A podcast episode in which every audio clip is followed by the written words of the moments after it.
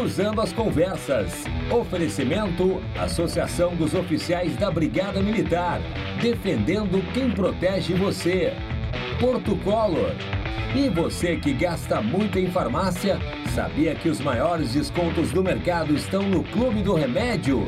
www.clubedoremédio.com.br muito bem, estamos no ar aqui na RDC TV. Você nos acompanha pelos canais 24 e 524 da Claro Net TV, em todo o Rio Grande do Sul, nas principais praças. E pelas redes sociais, arroba RDC TV Digital, em todas as plataformas. Estamos no Instagram, no Facebook, no Twitter e no YouTube. Não deixe de mandar a sua mensagem, a sua participação é muito importante. O Cruzando as Conversas também está disponível no formato podcast. Você nos encontra no Spotify, no Google Podcasts e em todos os agregadores. Além do nosso site rdctv.com.br. Você clica na aba podcast e através dela você tem a íntegra das nossas edições. Você pode fazer o download no seu smartphone. Então, acompanhe o Cruzando as Conversas ao vivo e offline. O Cruzando está offline, é isso aí. Você pode acompanhar o nosso programa também nessa sistemática. Cruzando as Conversas é um oferecimento da Associação dos Oficiais da Brigada Militar, defendendo quem protege você. De Porto Color, soluções gráficas. A Porto Color atende pelo WhatsApp e você pode ter os serviços através do WhatsApp e também pelas redes sociais.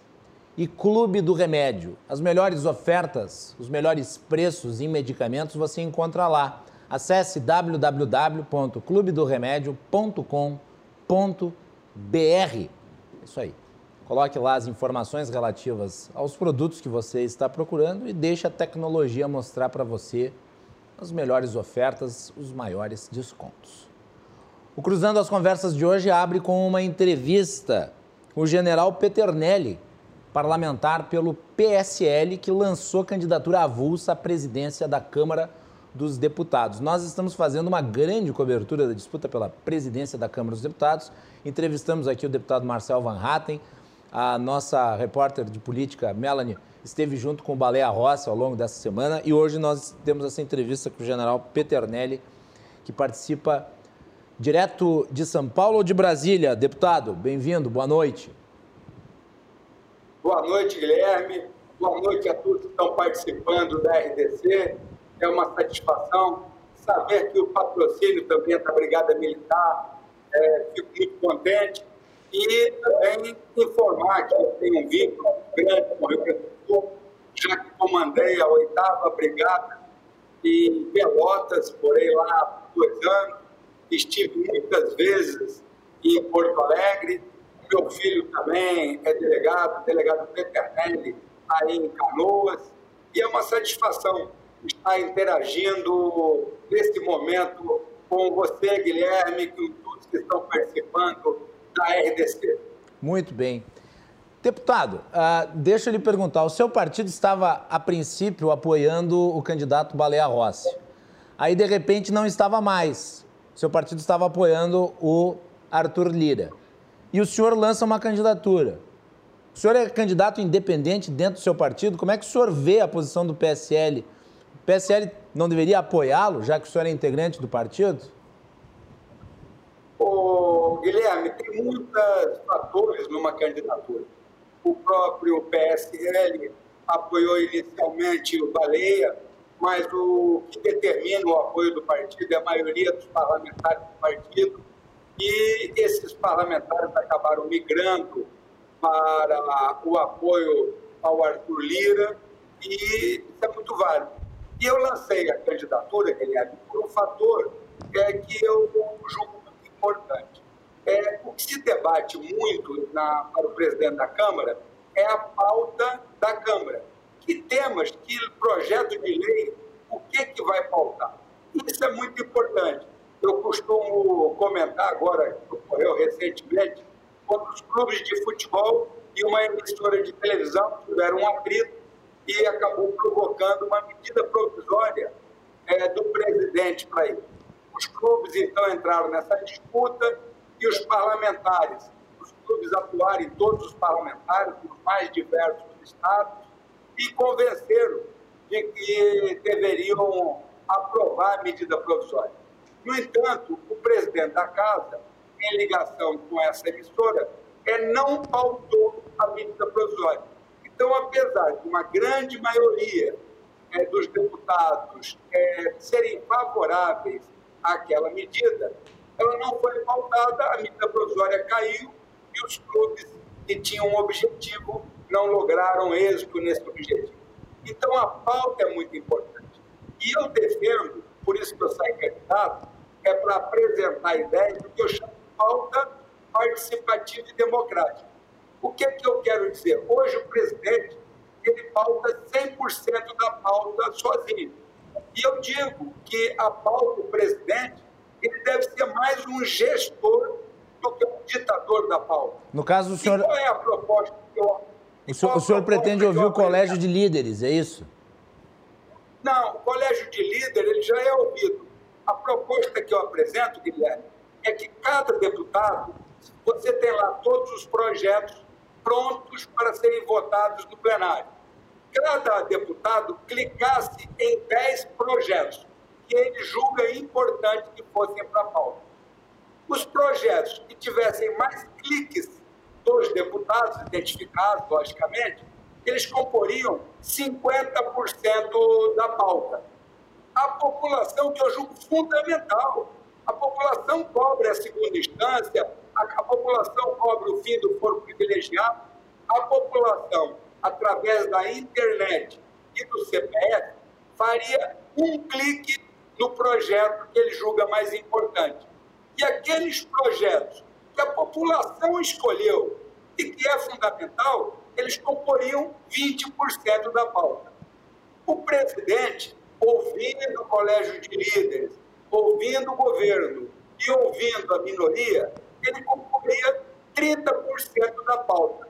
Então, observa, nós estamos na Casa Democrática, no Congresso, e a opinião da população, dos parlamentares que a representam, é fundamental. Então, o principal motivo, Guilherme, é, de estar tá me candidatando é estimular a ideia de que na Câmara não tem que ter baixo clero. Na Câmara, todos os deputados é importante, são importantes. E eu digo que se eles selecionassem quais projetos deveriam entrar na pauta, isso seria muito importante. Então, também dar a oportunidade da população poder opinar na, na pauta é fundamental, porque a população começa a interagir em quais os projetos que estão para serem votados, acompanha o voto de cada parlamentar, acompanha também, no pedido dos parlamentares, quais os parlamentares que pediram a prisão em segunda instância, quais os parlamentares que pediram o fórum privilegiado, quais os parlamentares que clicaram para que tivesse o fim do super salário, quais os parlamentares que são favoráveis à reforma administrativa, quais são os deputados que são favoráveis à reforma tributária. Então, isso é muito importante. Eu já tive alguns projetos que foram aprovados, muito feliz com isso, mas não é fácil. E a participação é importante. Eu vou citar, por exemplo, um projeto que eu acho fundamental, que eu tive aprovado, Guilherme, que foi o seguinte: era o projeto que institui o número único do cidadão brasileiro. Hoje, as crianças, quando nascem, de sete anos para cá, já trazem na certidão de nascimento um número. Esse número é o CPF. Eu ajudei, na época, quando estava de secretário executivo do GSI, que isso começasse a ocorrer. E esse projeto, que eu tenho autoria, mas com muitos coautores, ele diz o seguinte: essa criança agora, quando for tirar a, a identidade com 7, 8 anos, em vez de ganhar um outro número da Secretaria de Segurança Pública aí do Rio Grande do Sul, ela vai usar o mesmo número do CPF. Hoje, o cidadão brasileiro pode ter 27 números de carteira de identidade, fora as carteiras funcionais. E isso é um absurdo.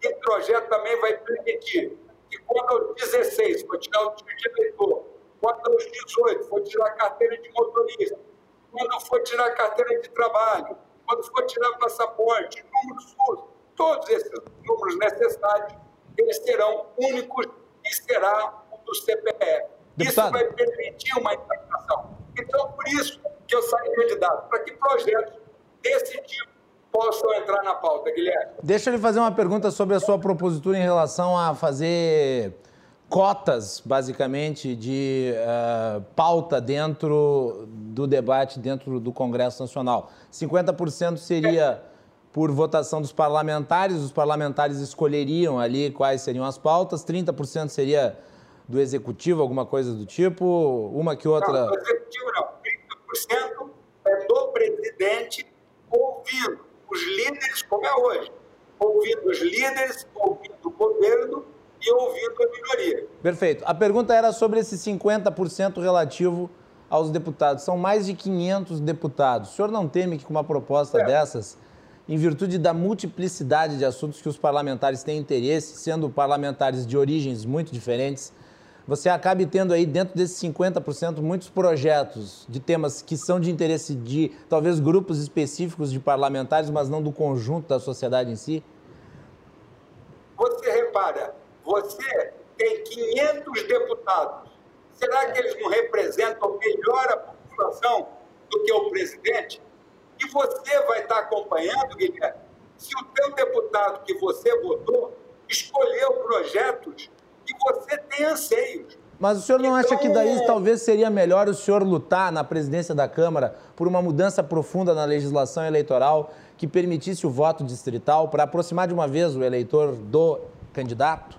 E daí de vez liquidar com esse assunto, nem precisa fazer por cota daí. É, você repara, o voto distrital não vai mudar que projeto vai ser pautado. Inclusive, eu acho, eu defendo o distrital misto, porque se você só tiver o distrital, a cabeça daquele deputado é só atender aquele local. E aí não tem a visão dos projetos para o todo. Por exemplo, o projeto do número único, que foi aprovado é uma necessidade de país. Né? A reforma tributária é uma necessidade do país. A prisão em segunda instância é uma necessidade do país. Então, não tem correlação. E não existe ninguém melhor para representar o povo brasileiro do que aquele que a população escolheu para estar lá. Independente, eu defendo, por exemplo, uma reforma política eu acho que não deveria ter reeleição para nenhum cargo eletivo, nenhum.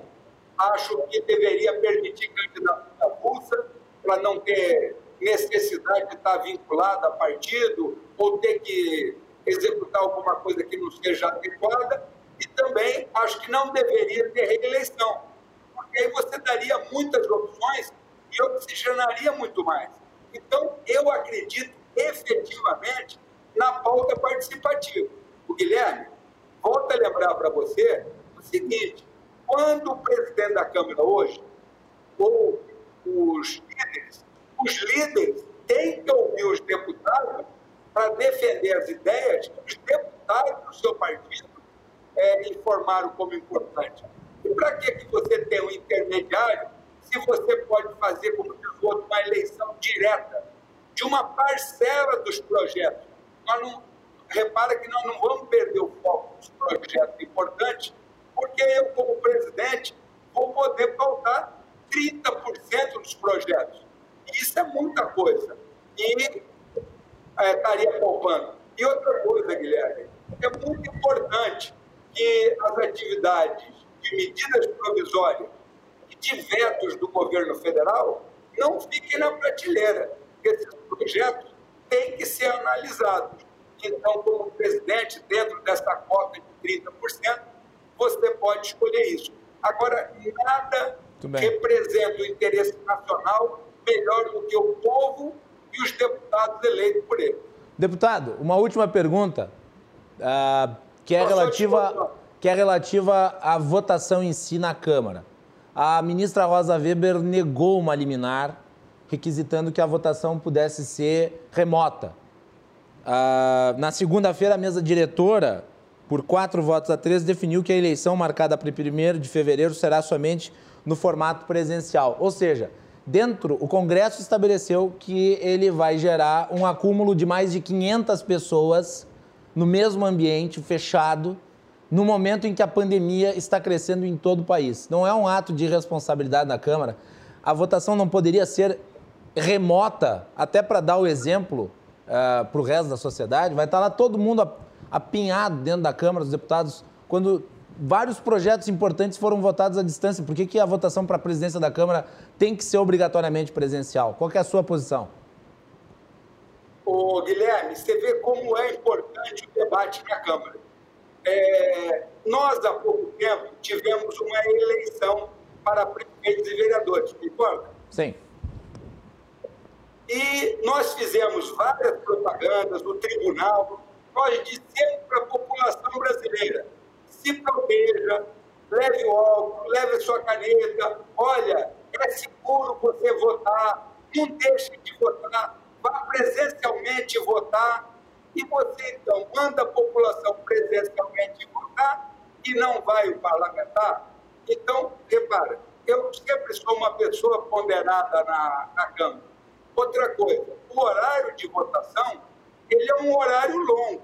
Cada parlamentar pode ficar no seu gabinete e executar a, a ida ao Salão Verde, que é amplo, ninguém vai ficar 500 deputados no mesmo momento votando. Ah, mas os deputados vão estar com saudade uns dos outros, vão querer ficar cochichando lá um lá no ouvido do outro. o senhor não acha? o senhor não está com saudades dos seus colegas? Eu, eu sou um dos 40 deputados, Guilherme, que foi publicado recentemente, que no ano passado não faltou a nenhuma das sessões na, na Câmara. Eu procuro interagir digitalmente, como é o contexto da população brasileira, mas eu tive presente. Se você olhar os vídeos da TV Câmara, vai ver que eu sempre procurava estar ali. Mas eu sempre estou de máscara, eu sempre tomo meus cuidados. Então, eu até admito, Guilherme, que poderia a Câmara entender determinados parlamentares que têm uma idade mais avançada, que têm um problema de saúde, né, e que, justificando, pudessem votar à distância. Então, nós faríamos um híbrido. Primeiro, priorizando o presencial, porque foi isso que nós estimulamos a população a fazer.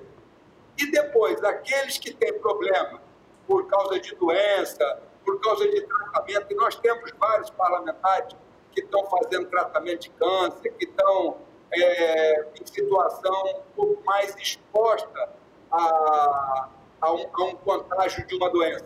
Esses, eu acho, que poderia se permitir executar remotamente. E é dentro desse Bem. foco que você propõe para a população. Deve ser executado pelos deputados, que eu acho válido.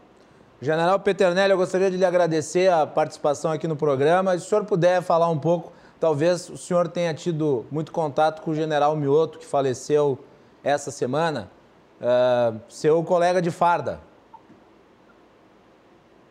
Ô, Guilherme, é, essa pergunta me emociona, porque quando eu comandei a 8 Brigada de Infantaria em Pelotas, é, eu e a Maria Helena passamos comando da brigada para o general Mioto e para a dona Loura. É, nós somos amigos de longa data. Né? É, não é à toa que se fez uma homenagem ao general Mioto é, muito digna é, na despedida dele. Muitos de nós, eu inclusive formalizei um pedido, né, porque as próprias redes estão solicitando, que o trabalho do general Mioto, junto à engenharia do Exército Brasileiro, que está auxiliando na duplicação da BR-116 nesse trecho de Porto Alegre até Pelotas, e ele teve uma atuação muito intensa, de que se em algum trecho não tivesse uma denominação, ele é a pessoa que merecia receber essa denominação. O Mioto é uma pessoa admirada por superiores, admirada pelos pares e muito admirada pelos subordinados, pelo coração, pela firmeza, pela decisão e pelo posicionamento que ele sempre tomou. O Jean Mioto representou muito bem o povo gaúcho, as tradições gaúchas, né, em todos os aspectos, em todas as atividades que ele desempenhou no Exército Brasileiro, em especial nos grandes comandos que ele teve, que foi o Comando Militar do Sul e o Comando Militar da Amazônia. Ao, ao general Mioto, além de todas essas homenagens, o Guilherme, eu só posso terminar com aquilo que no Exército nós sempre executamos. É a minha continência ao general Mioto por tudo que ele representou, todos nós. Muito obrigado, Mioto. Segura na mão de Deus e vamos em frente. Muito bem.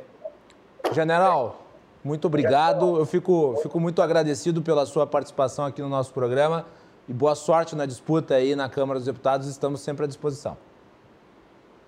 Guilherme, estou sempre à sua disposição, à disposição da RDC e aproveito para mandar um abraço para todo o povo gaúcho que eu admiro e onde eu tenho muitos amigos e aonde o meu filho trabalha e aonde vai nascer um dos meus netos no próximo mês de junho.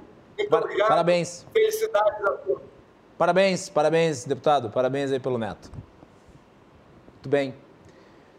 General Peternelli participando aqui, deputado parlamentar pelo PSL, falando sobre a sua candidatura. Vamos fazer um intervalo na sequência dos nossos convidados aqui nos estúdios, na continuidade do Cruzando as Conversas. Já retornamos.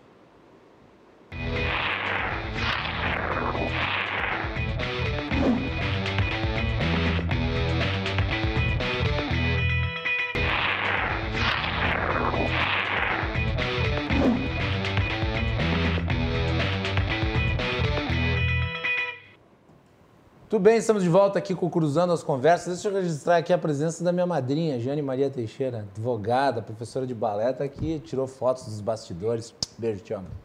É, e é um prazer tê-la, né, conhecendo aqui a emissora. O nosso programa é um oferecimento da Associação dos Oficiais da Brigada Militar, defendendo quem protege você. De Porto Color, soluções gráficas. A Porto Color atende pelo WhatsApp e você pode ter os serviços da Porto Color no seu celular através das redes sociais, né? usa ali o celular e daí o pessoal da Porto Color atende na tua casa, bem tranquilo. E Clube do Remédio, www.clubedoremédio.com.br. Para você que gasta muito em farmácia, você economiza com o Clube do Remédio, que mostra os maiores descontos é, e também os melhores serviços aí farmacológicos. O primeiro bloco do programa foi uma entrevista com o general Peternelli, que é candidato à presidência da Câmara dos Deputados pelo PSL. Nós estamos fazendo uma longa cobertura da Câmara dos Deputados. João Carlos Silva participa com seus comentários de Brasília e nós aqui estamos fazendo entrevistas também com os candidatos. Já entrevistamos três. Eu acho que é o único programa no Rio Grande do Sul que está fazendo cobertura da Câmara dos Deputados, assim, seguidamente. E é o nosso dever e o nosso ofício. Então nós o fazemos. Estamos de volta aqui nos estúdios da RDC TV. Os meus convidados aqui para segundo bloco do programa, um bloco mais longo hoje, para a gente falar sobre vários assuntos. Vamos falar um pouco aí também sobre a disputa na Câmara dos Deputados, sobre as considerações do general Peternelli. Greg Schneider, empresário advogado, está aqui conosco, foi candidato a vereador pelo Novo aqui. Greg, bem-vindo. Prazer recebê-lo no Cruzando pela primeira vez, né? Tu esteve no portal comigo, mas nunca aqui no Cruzando. Quando eu quis te convidar para o Cruzando, não podia mais. Tudo bem? não podia mais, é por como é que é, restrições eleitoreiras. Né? Restrições né? eleitoreiras. Mas, né, agradeço muito a presença, é um prazer estar aqui. Sou fã do programa, né? Obrigado. Programa de muito conteúdo e, né, mando uma boa noite a todos aí e, mais uma vez, obrigado. Quem também está aqui, o nosso parceiraço, Guilherme Colim, advogado. E aí, Colim, tudo bem? Tudo bom, Macalossi? Muito obrigado pelo convite mais uma vez. Sempre uma satisfação estar aqui. Já estou viciado no programa aqui. Bem, só não vai reclamar direitos trabalhistas, né? Participações não, excessivas. Tu sabe qual é a minha, minha opinião eu sobre sei, isso? Eu sei, eu sei, eu sei. E também o gestor público Jesse James está aqui. E aí, Jesse, tudo bem? Bem-vindo de volta. Tudo bem, Macalossi. Obrigado mais uma vez. Os colegas de bancada, parabéns pelo pleito. Também ao nosso candidato pelo Novo. Tu ia ser, mas não foi, né? Quase fui, um pé estava lá. É, tive um chamamento de um concurso público, tive que optar. E depois que a gente tem três filhos, a gente dá uma modificada um pouco na, nos projetos. Lembro que tu esteves aqui a última vez com o Tiago Moisés e tu falava sobre a possibilidade de entrar no serviço público. Sim, sim. Acabou sim, se concretizando, no fim das Sim. contas. Se concretizou. Eu que tenho três filhos, acabei caindo num hospital, assim, que eu acho maravilhoso, tem uma energia muito boa, que é o Hospital Fêmea, onde estão em diversos partos durante Nasci o dia. lá. Nasceu no Hospital Nasci no Hospital Fêmea. É, e até fiz uma comparação nas redes sociais ali. Eu nasci no Grupo Hospitalar Conceição e 38 anos depois me tornei servidor do Grupo Hospitalar Conceição. Já fosse vacinado? Ainda não, 38 anos. né? Mas tu tá no grupo que atende em hospital, tu não, inclui ali os profissionais Mais ou menos, mais ou menos. A minha área é mais da técnica especialista Ah, em manutenção. ah, é manutenção, Não, a parte de quem está na linha de. Eu estou na, na linha de trás, tem a linha de frente do hospital e eu estou muito feliz com a vacinação até e a, a mandei Já teve mensagem. muita gente vacinada lá agora, com a primeira... Eu acredito que 20%, que é um hospital, é o menor hospital do grupo, na verdade. né? Então, eu acredito que está indo a, a passos curtos. Os lotes do Conceição, eh, o pessoal está fazendo muita divulgação, assim, os técnicos, os médicos, mas estão conseguindo ah, vacinar paralelamente os idosos, né, que é mais importante, para poderem voltar a sair para a rua, circular com mais tranquilidade. Mas esses profissionais poderem trabalhar e voltar para casa também é uma satisfação. Claro, o principal são os profissionais de saúde, quer dizer, tu dá segurança para eles poderem trabalhar com o mínimo de proteção, né? Exatamente. Eles que já sofreram no início dessa pandemia com falta até de EPI, né? Não, e, Agora- e sofrem também a questão da saúde mental também, né? Com que é uma, certeza. é uma questão... é um assunto muito pouco explorado, né? Exato, O a, a saúde mental, o lazer, o, o lazer restrito, a- as restrições do dia a dia por decre- via decreto do antigo prefeito, a- enfim, é um assunto longo. Graças a Deus a vacina está aí e espero que na próxima vez que eu vier ao programa sejamos todos vacinados, e todos livres. Acho que não, hein? Eu pretendo lhe convidar com mais frequência, então, como, como o processo vai ser longo, talvez tu venha aqui uma ou outra vez ainda sem estar vacinado. Mas espero que a gente seja vacinado logo, obviamente. Né? O, aliás, mencionar que hoje chegou o carregamento aí de 2 milhões de vacinas da Índia. É, o governo fez um esforço hercúleo para poder trazer né, o conjunto de medicamentos, o conjunto de, de, de, vacinas aí da AstraZeneca que são produzidas na Índia. Tinha dado lá um, um, um, um quiprocó com a Índia, aí conseguiram. E daí foram lá, e, né, mandaram trazer, ao fim daquele adesivagem no avião não serviu para nada. Mas de qualquer maneira está aí 2 milhões de doses, não é o suficiente para vacinar todo mundo, mas ajuda a aumentar a percentagem dos profissionais de saúde que vão ser vacinados.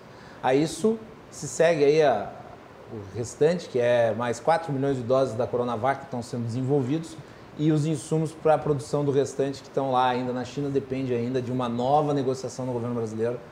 Ah, esperamos que sejam liberados, estão parados lá em- na China desde dia 10 de dezembro. Desde o dia 10 de dezembro. E são fundamentais. A China é o maior exportador de insumos farmacológicos do mundo. né? Atenção você que fala de vacina, né? Você está consumindo coisas vindas da China o tempo inteiro, inclusive o que você usa para passar a dor de cabeça. Então, né, deixe esse conspiracionismo de lado aí, porque não é contraprodutivo. Vamos falar da disputa da Câmara dos Deputados? Eu gostaria das considerações de você sobre a entrevista do deputado, do deputado Peternelli aqui no nosso programa. O general falou sobre a, a- como é que é a composição dos projetos. Eu fico preocupado, a minha pergunta foi realmente nesse sentido. Quer dizer, a gente sabe, ele não quer que exista alto clero e baixo clero. Mas existe baixo clero porque existe uma quantidade infindável de parlamentares completamente despreparados. Se não é o colégio de líderes, eu só imagino o nível de discussão que o Congresso, que já não é dos mais altos, mas eu imagino o nível de discussão que nós não teríamos. Eu vejo essa proposta dele como uma tentativa de né, oxigenar o debate, talvez colocar ali uma proporcionalidade entre os parlamentares, mas eu, eu temo que se perca um pouco o foco, por mais que ele diga que não vai se perder, porque o governo vai ter a possibilidade de pautar 30% junto com o colégio de líderes. Eu não sei, a minha avaliação, eu fico meio preocupado com um projeto como esse passando. Tudo bem que o general Peternelli não tem lá grandes chances de ganhar, mas não importa. Ele está pautando o assunto, é um parlamentar aí do PSL, candidato. Gostaria da avaliação de vocês. Vou começar pelo Greg. Olha, eu acredito nesse movimento de pulverização de candidaturas é, é curioso. Ah, a primeira candidatura, digamos, de que se separou ali dos grandes dois blocos ali, do Arthur Lira e do Baré Roça, foi a do Marcel Varrata. né? Foi. E logo após isso começou a vir outras candidaturas. né? E a candidatura do, do general, eu ah, acredito que seja um- mais um movimento aí de quem não, talvez não se sinta representado pelos dois grandes blocos Pode que ser. estão aí. E, né, eu né, me impressionei com a capacidade de eloquência do, do general, acho que ele fala muito bem, né? Mas, sinceramente, não vi grandes, né, grandes mudanças, assim, porque a gente precisa realmente pautar reformas estruturantes. A gente está num momento uh, que a gente precisa dar uma guinada, a gente precisa direcionar os lemes do nosso país para a gente fazer profundas reformas. A gente não, não tem por que mais se preocupar tanto com questões de auxílio emergencial, coisas que são de curto prazo. A gente precisa de pensar no longo né, e no médio prazo. E para isso a gente precisa de um presidente da Câmara que esteja disposto a pautar essas reformas. E eu vi que em nenhum momento, pelo menos na entrevista, entrevista dele eu não consegui vislumbrar que ele tratou do assunto da questão das reformas. Então isso eu achei curioso, achei bem uh, deve ser observado. Tá falando, por exemplo, reforma tributária, administrativa. Todas as reforma tributária, reforma administrativa. Ele chegou a mencionar em passando, é, mas não chegou a se deter é, não no se deteve, assunto, né? né? Mas para mim, um, uh, na minha visão, um candidato à, à presidência da Câmara tem que tratar isso como um assunto de primeira ordem, vocês não concordam? Guilherme Colim. É, uh, eu faço minhas as palavras do, do Greg, do Greg, do colega Greg, Greg Schneider, né? Uh, e eu, eu, vejo que nós vivemos hoje uma crise de representatividade. Macalossi, tu falou do nível dos nossos deputados. Tu disse, ah, como é que tu falou? Não consigo imaginar como seria. Eu imagino. Não, não, é difícil imaginar. É só tu te lembrar como é que foi a votação do impeachment. Ah, é verdade. Na votação do impeachment, nós tivemos ali o retrato da qualidade dos nossos representantes. Uh, alguns eram surreais. É. Uh, e nesta crise de representatividade que eu vejo, ela vai muito além da má qualidade intelectual e cognitiva de grande parte dos deputados. Uh, como é que alguém chega no Congresso?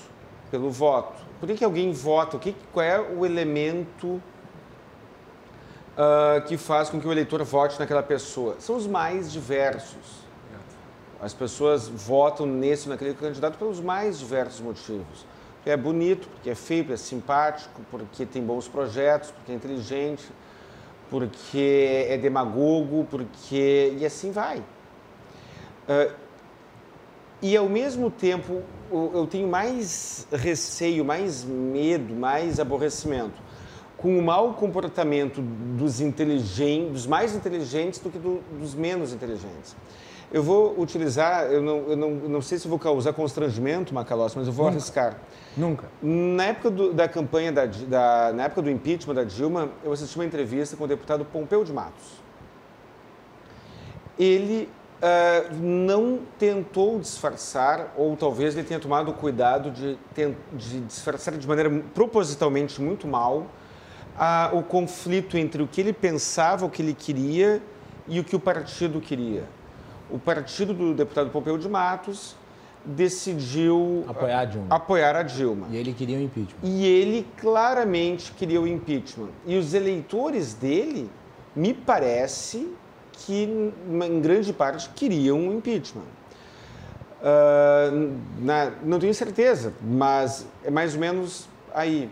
E eu não me lembro uh, qual foi o deputado, eu não me lembro qual foi o deputado, tu que é um mais uh, atento a isso, talvez tu saiba que disse que nós, deputados, um deputado falando, nós, deputados, não somos uh, despachantes, não somos carimbadores de papel, nós não, nós não temos obrigação de fazer a vontade do nosso eleitor.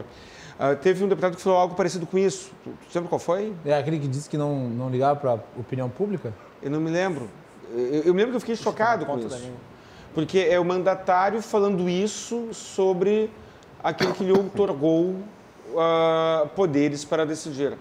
Então eu acho que deve sim haver, eu não sei qual eu é o melhor. Eu lembro naquela oportunidade que o deputado Giovanni Querini mas não foi ele que falou isso. Não, não foi ele que falou, mas ele estava no PDT na época, ele votou a favor do impeachment e foi expulso do PDT. E isso é democracia? Eu acho que é.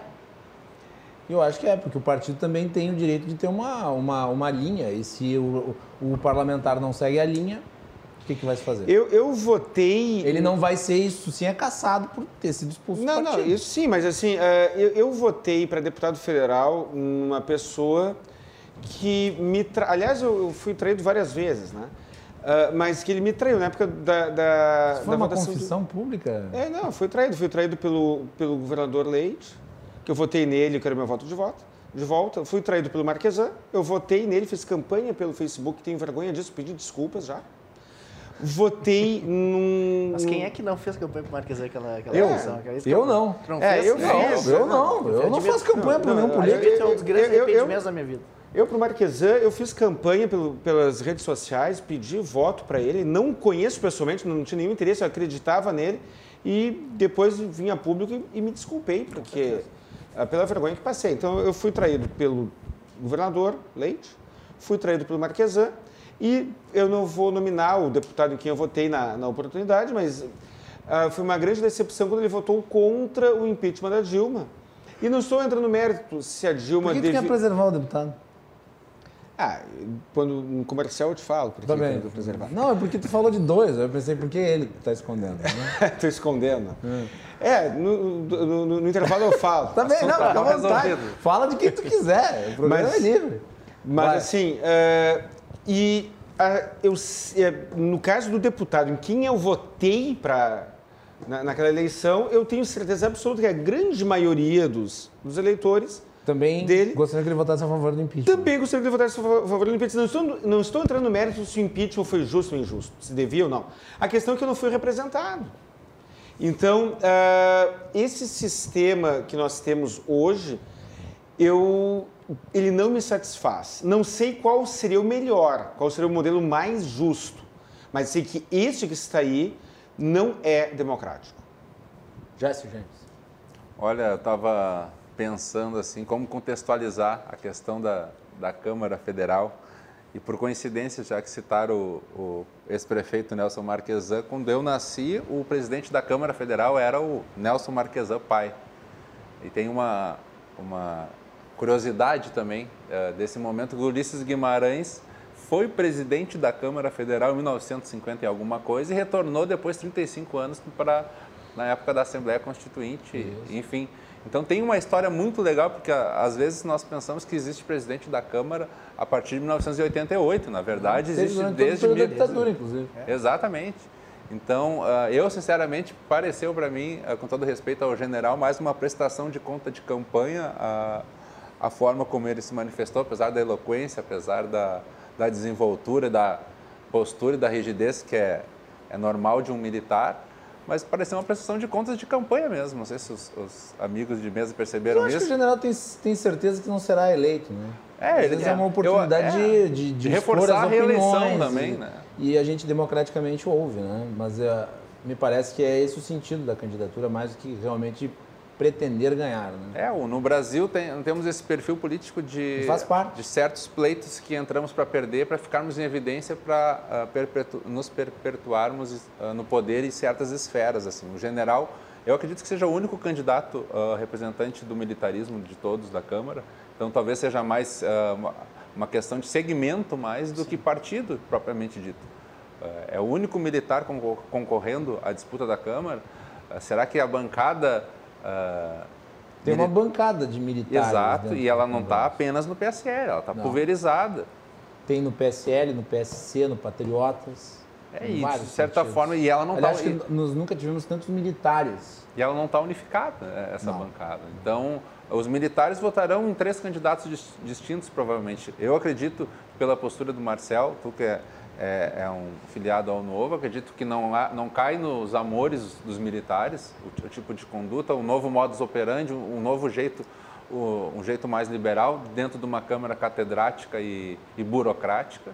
É, A resposta do, do nosso ah, fu- possível futuro candidato da Câmara Federal mostra que é um- uma renovação através de um processo burocrático de retrocesso. Eu não vejo nada de renovação, sinceramente. Apesar de boas ideias, apesar de bom, ah, bons motivos, nada contra a lisura ou contra a postura dele, mas sinceramente não me não encheu meus olhos ao ponto de esse é o esse é o presidente da Câmara Federal que eu quero para o meu país. Nenhum momento. Ô, ô, Greg, deixa eu aproveitar e lhe perguntar, já que tu és integrante do Novo, ontem nós tivemos o Camozato, mas o assunto foi privatizações, acabamos não, não entrando nisso. E a gente mencionou em off aqui, e eu acho que seria oportunidade para esclarecer. Eu tinha lido informação de que o governador do estado de Minas Gerais, o Romeu Zema, estaria apoiando o Arthur Lira. Isso diz que não é bem assim, que Não é não, bem é, assim. verdade. Não é então verdade. esclarece, porque essa notícia circulou muito por aí. É, muito importante esclarecer isso. O, o que aconteceu na realidade, uh, inclusive foi o próprio Marcel que informou no nosso grupo do Novo aqui no WhatsApp o que ocorreu. Tá? O próprio Zema já desmentiu no Twitter. Ele disse que, na realidade, ele não estava apoiando a candidatura do, do, né, do Arthur Lira, e sim apoiando o fato dele ser a favor de algumas reformas. E isso foi uh, mastigado, digamos assim, e desvirtuado na notícia. Então isso causou um bafafá enorme, né? Me parece, na minha opinião, que foi um caçador aí de cliques, aí, um caçador de, de likes, caçador aí de manchetes, né? Então o novo, é, o novo está unido com, com o deputado sem Manhattan. Dúvida, sem, é, sem dúvida, mas né, eu tenho que dizer que Menos o Amoedo. Aproveitando o canal aqui, né, o canal da televisão aqui, para dizer realmente que até o momento nós não tivemos ainda a confirmação do Amoedo. A, né, Você acha que o Amoedo faz diferença? Não, não faz diferença, mas é, impo acho que é importante. Eu acho que é, é importante. Que ele foi candidato a presidente é, pelo partido. Eu acho que é importante para dar esse Fundador recado. Fundador do esse, partido. É, é importante para dar esse recado de unicidade do partido né, em relação à candidatura do Marcelo Marrata. Obviamente, os partidos, a gente estava, né, doutor Colinha, a gente estava aqui falando né, que os partidos podem divergir, isso faz parte do jogo democrático, deve fazer. Né, é, é, o partido tem que permitir que um candidato ou outro vote diferentemente uh, em determinados assuntos, pode discordar, desde que, obviamente, não vá contra os valores do partido ou vá contra né, a sua, uh, o, o, mandato que ele recebeu. Sim. Mas eu acredito que de, na, numa candidatura à Prefeitura da Câmara, e sabendo que o Marcelo Van Hatten representa tudo aquilo que a gente quer, ou seja, né, a questão de, de, de, ser a favor das reformas, de com certeza botar. Não sei se vocês lembram, há um pouco tempo atrás, até está nas redes sociais, eu recebi comentários é. da entrevista do deputado Van Hatten aqui duas semanas atrás, quando ele lançou a candidatura, ele nos deu uma entrevista exclusiva aqui. Muitos comentários dizendo que essa era a pauta que eu gostaria de, de, de, de ver sendo debatida. Claro, perfil do eleitor do Marcel Van Hatten, no caso, né? Mas eu recebi muitos comentários nesse sentido. Quer sim. dizer, de que Não, ele é. teria voltado para as demandas que estavam presentes nas ruas em 2015 e 2016. Exato. Eu vou dar um exemplo aqui, clássico né, e, e, e, bem visível por que, eu sou a favor da candidatura do Marcelo Marrata e acredito que ele é um, realmente o melhor candidato atualmente. Eh, recentemente, ele, ele acabou, né, porventura, é, dos fatos, sendo ali o presidente interino de uma sessão. Isso está na rede dele, dá para procurar isso. Eu não sei exatamente onde, mas eu não lembro agora quando for, precisar qual foi a data. Faz algumas umas semanas, mas ele acabou sendo o presidente da sessão. E ele estava prolongando a sessão até as 11 meia-noite. Porque tinha que trabalhar, tinha que votar aquilo, era o último dia da sessão legislativa. Então, se não votasse naquele momento, só agora, em 2021. Então, ele estava assim, sei lá, era meia-noite. E aí, se não me engano, foi a, Jandira Fegali que fez lá um. pediu uma, uma questão de ordem e disse: tá, nós precisamos, precisamos parar de trabalhar, precisamos descansar, meus filhos aqui. Basicamente, ela falou isso, né? É, de que a gente, né, a gente precisa descansar, a gente precisa parar a sessão, porque a gente está cansado, mas falando negativo. Vamos trabalhar, vamos até o fim, porque nós precisamos cumprir, nós, precisamos, nós temos o dever com o povo brasileiro de votar isso agora. É como se a Jandira Fegali dormisse à meia-noite. Né? Exatamente. Né? Mas tudo bem. Exatamente. Mas então, assim, é um exemplo de que uh, o Marcel é um bom candidato e ele realmente vai botar para frente as reformas que a gente precisa nesse país. Então, Deixa eu te questionar. Vai, uh, claro. Uh, desculpa. Eu não vejo a questão mais apenas como a presidência da Câmara Federal. Eu vejo a composição da mesa. Ninguém fala da composição da mesa como é, é que ela vai É a prefeitura da Câmara. Exato. É tem então, dinheiro envolvido ali, tem cargos, tem poder e tem influência. Exatamente. Então, às vezes, muita candidata, tem muita candidatura retirada no meio desse processo, em troca de muita coisa e talvez de muitos bons nomes, uhum. que às vezes, como tu falaste bem, uh, às vezes a pessoa segue a linha do partido do começo ao fim, não racha com nenhuma determinação uma decisão de bancada. Porém, dentro da bancada do partido tem essas decisões também. Não, não, essa vez tu não vai, vamos fazer um rodízio, na próxima tu vai, essa eu não vou. E eu me preocupo muito quem, quem vai ser o vice-presidente da Câmara Federal. Quem é o segundo vice? Quem é o secretário? Quem é o segundo? Quem é o vogal? Enfim. E como é que vai ser negociada a presidência de comissões importantes, como a Comissão de Assuntos Econômicos, a Comissão CCJ. de Constituição e Justiça, Comissão de Relações Exteriores, tem muitas comissões. Eu, eu acho que, que seria o, o, mais transparente, o processo mais transparente de eleição da Câmara Federal seria se cada candidato apresentasse o organograma da mesa diretora, se não tiver nomes que seja por partidos, se não tiver partidos, seja por ideologias. É uma coisa um pouco utópica, sim, Uh, muito difícil que aconteça. Talvez o Marcel possa ser o diferencial disso e apresentar pontos de interrogação onde não tenha, mas eu acho que alguns pontos são importantes.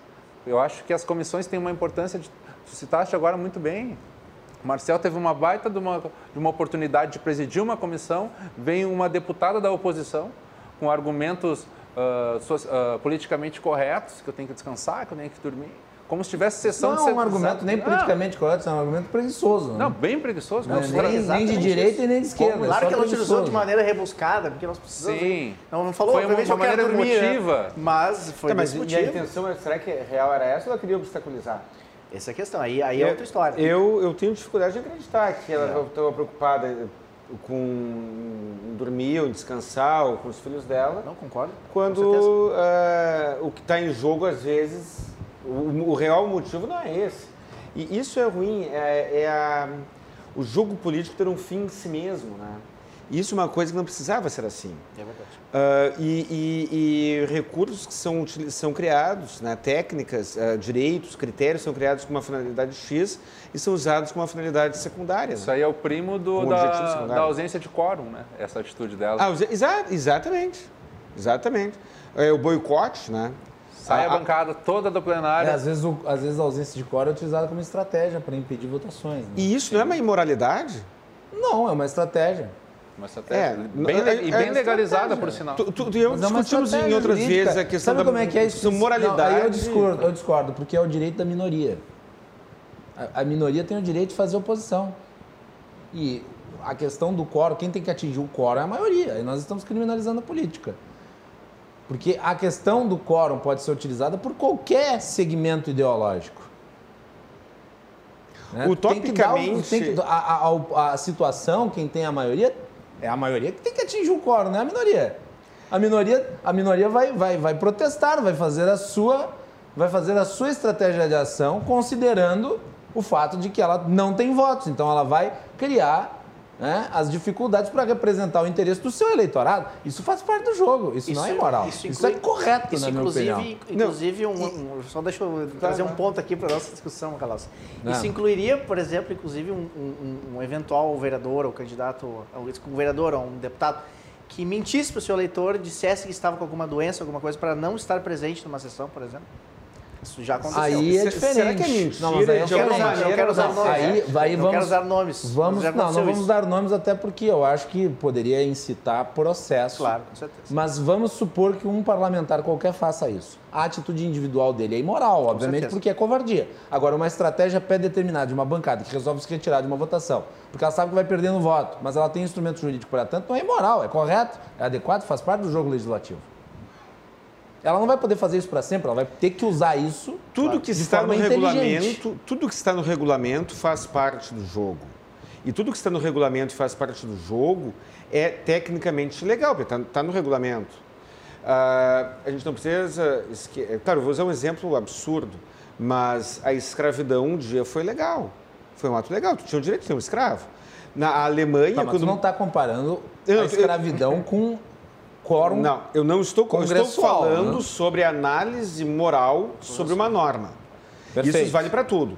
A Alemanha mandou pessoas para o campo de concentração amparado em lei. Foi tudo tecnicamente legal. Então, o fato de algo ser... por lei e pela população que apoiava também. Não, tá o, o fato de algo tá ser tecnicamente legal não significa que seja moral. Um Estado de Direito não é necessariamente um Estado democrático. A, a Inglaterra, eu não estou falando da, do Afeganistão, a Inglaterra, 40, 50 anos atrás, uh, com, uh, pre, uh, tinha uma legislação que previa o crime de cadeia, o crime de, a pena de prisão de dois anos para, para o homem adulto, o ser humano adulto, mantivesse voluntariamente uma relação homossexual com outro ser humano adulto.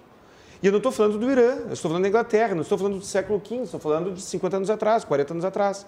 Então, o fato de algo estar na lei não significa que eu tenha que reconhecer como moral.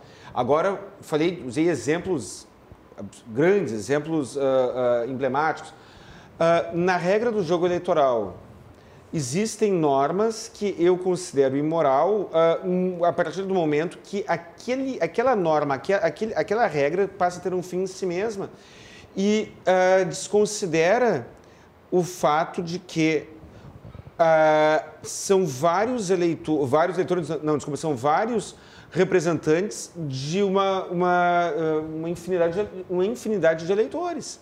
Qual é a vontade da população ali?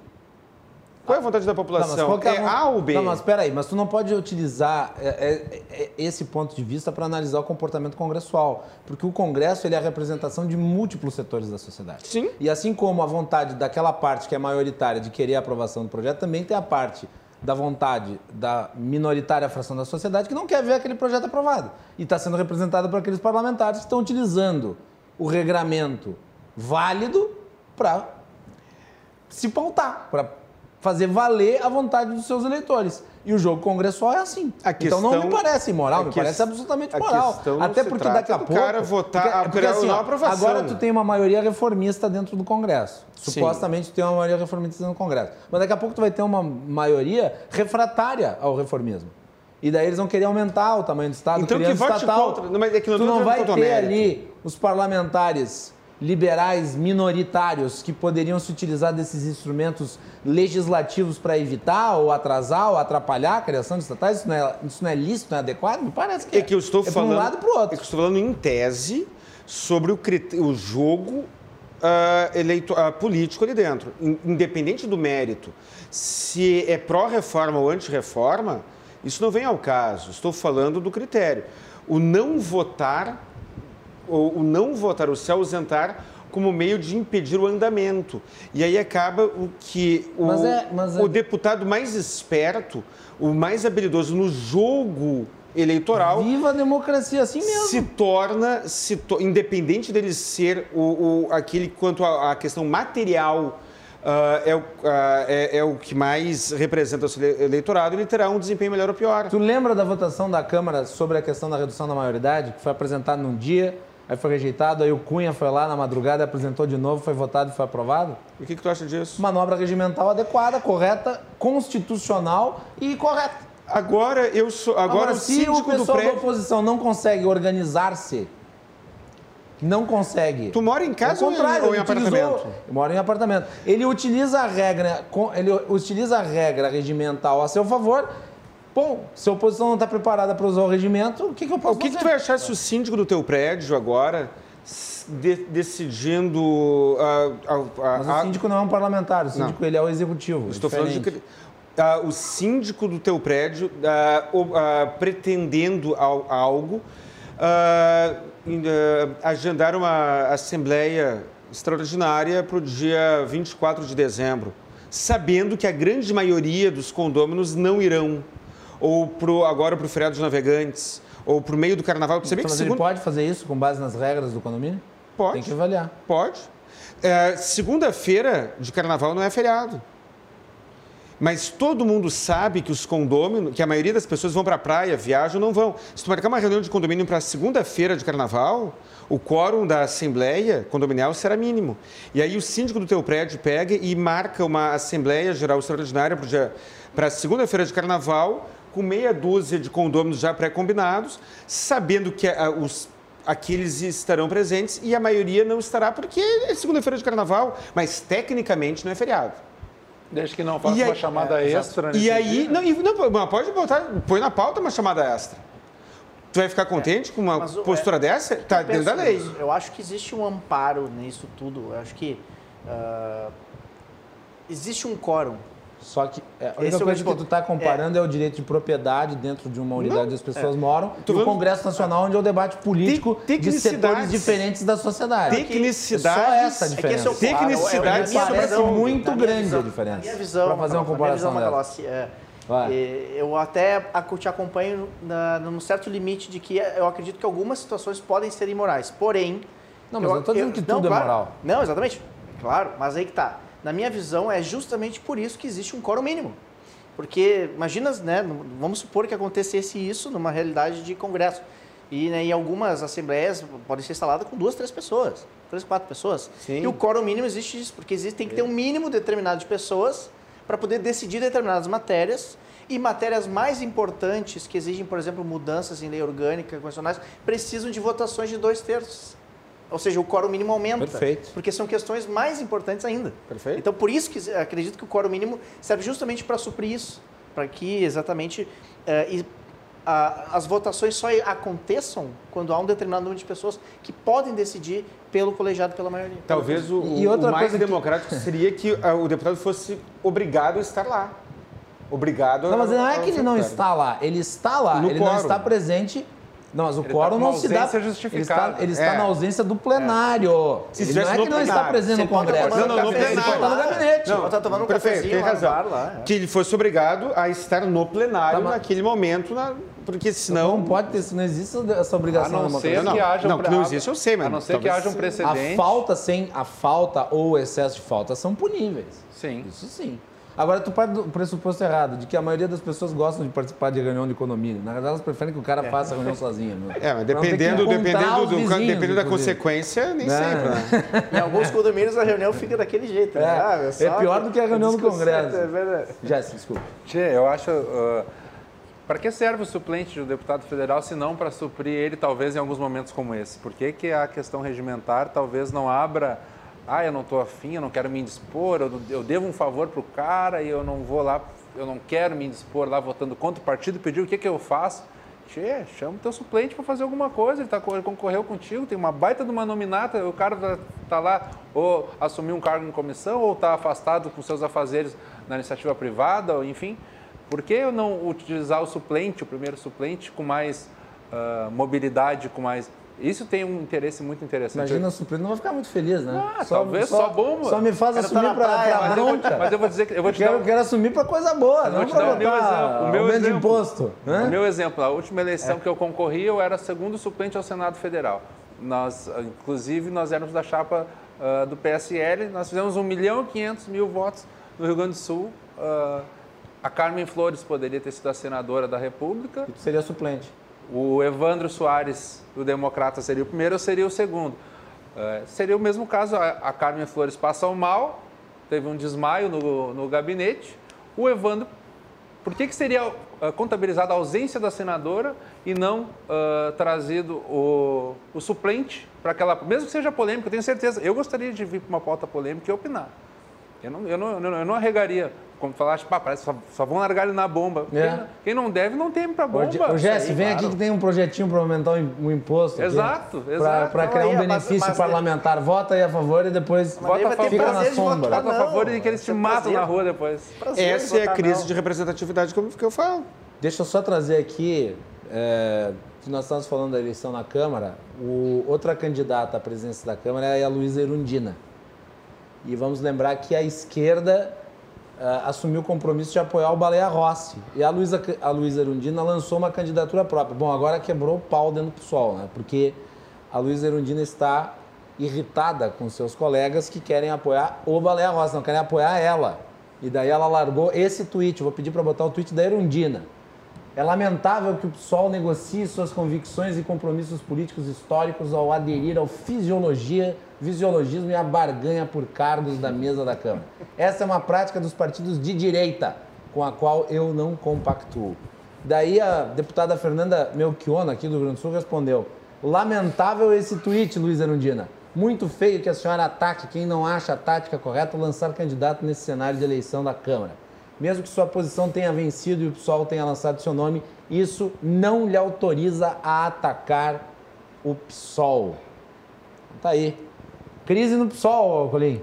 Se é crise no PSOL, é progresso na sociedade. Poxa vida, que frase forte, né? Olha, Frase forte. Levante a mão quem discorda. Aceita quem discorda. É incrível como a falta de companheirismo entre os companheiros ela Agora, se eu, eu torna gostaria visível de através da entender... rede social. Não, sério, eu gostaria de entender. Vou pedir pra, pra Ana botar de volta o tweet da, da, da, da Erundina. Consegue colocar, Ana? Desde quando o fisiologismo e a barganha é uma prática dos partidos de direita? Não, e é, para a Erundina dizer, ainda bah, existe só esquerda e direita ainda. Não, para ela, tudo que é de ruim é a direita. A- claro. A esquerda não tem pecados, né, mas isso faz parte das estratégias de Solinski. Na realidade, o próprio conceito Justo de direita e esquerda já é relativo, né? Isso é uma estratégia né, de Solinski, divide, polarize. Ou seja, lá o que, que elas fazem? Eles dividem, pegam o, o lado né, que não é deles e Sim. simplesmente né, trucidam. Não, o lado ardiloso do PSOL todos os em articular a mesa, em, em saber? trocar. Inclusive, eu vou levantar um ponto aqui.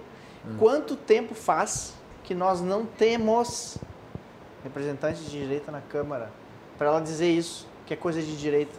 Se ah, nos últimos 15, 20 anos só existiam partidos de esquerda na Câmara. Mas eu vou te dar o maior O- proselitismo, desculpa, A Macalossi. candidatura dela serve ao, ao Bolsonaro, na verdade. A Luísa Sim, Erundina. A sim. Fernanda Melchiona está correta, do ponto de vista do PSOL. Estou fazendo uma análise do ponto de vista do PSOL, tá? Sim. Não estou dizendo que o PSOL está correto na sua visão de mundo, nem nada disso. Mas se eu fosse do PSOL hoje, eu, obviamente, ia votar no Baleia Rossi.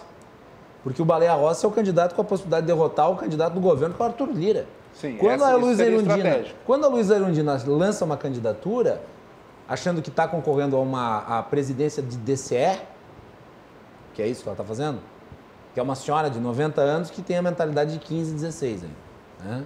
Ah, ela, ela, ela obviamente divide uma parte do, do, do conjunto de parlamentares que poderia votar no Baleia Rossi e que vão fazer a diferença. Mas ela está sendo orgânica também. Ela não pode. Tudo bem, mas estou dizendo que quem eu apoiaria se eu fosse do PSOL. Eu apoiaria Sim. o Baleia Rossi.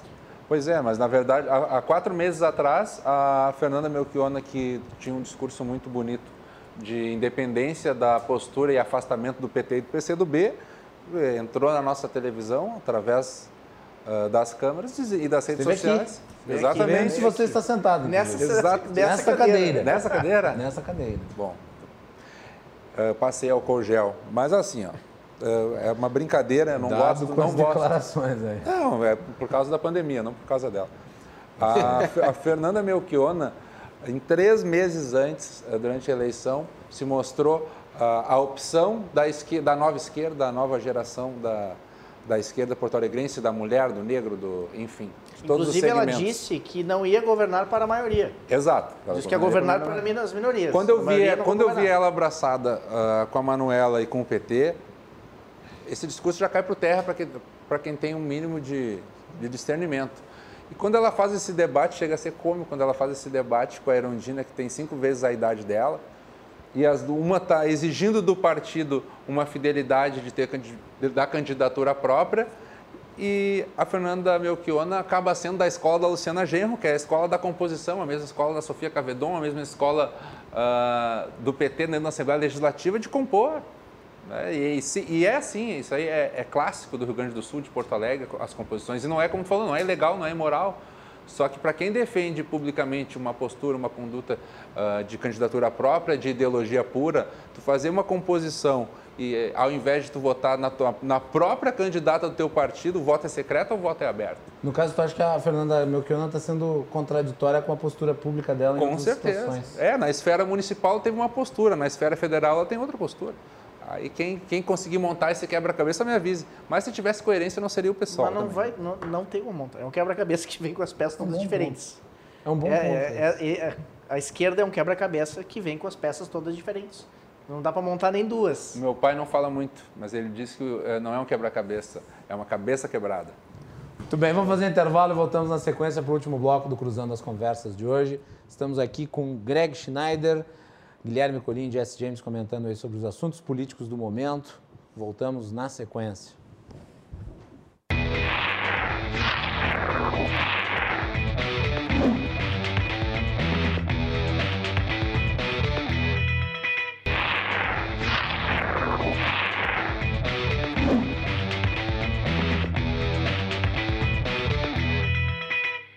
Último bloco do Cruzando as Conversas aqui na RDC TV. Você nos acompanha pelos canais 24 e 524 da Claro Net pelas redes sociais, arroba RDC TV, digital no Instagram, no Facebook, no Twitter e no YouTube. Não deixe de mandar sua mensagem, sua participação é muito importante no live stream que já está no ar. No primeiro bloco do programa nós tivemos uma entrevista com um dos candidatos a presidente da Câmara dos Deputados. Depois nós prosseguimos aqui com os nossos convidados nos estúdios. E o nosso programa, na segunda-feira, volta a ter entrevistas com os secretários municipais aqui de gestão em Porto Alegre.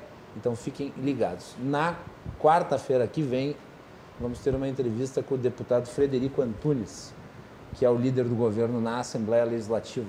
Vamos falar aí sobre muitos dos projetos que foram votados em 2020 e dos projetos que serão votados em 2021.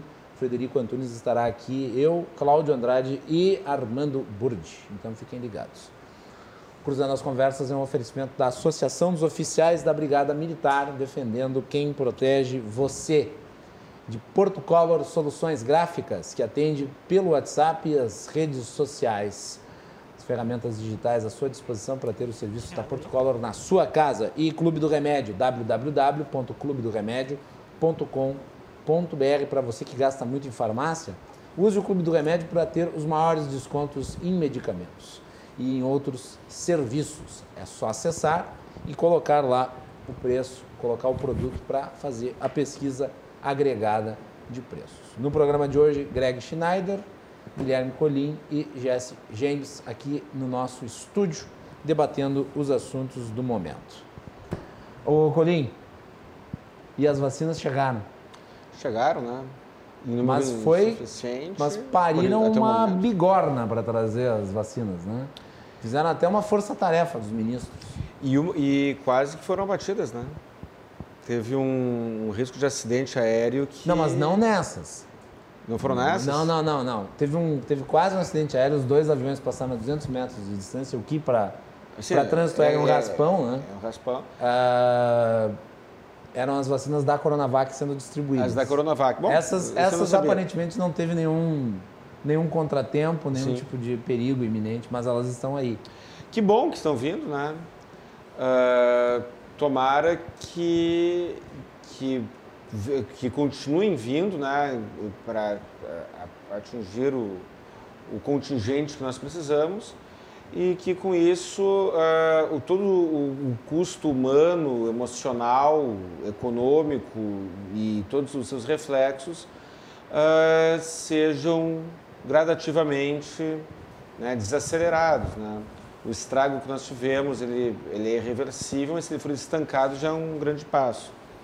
Eu, nós, esse é um assunto que tu e eu temos uma concordância, uma divergência parcial, eu acho que nós já deveríamos estar sendo vacinados há, há mais tempo. O governo federal foi péssimo, foi péssimo quanto à agilidade uh, nisso.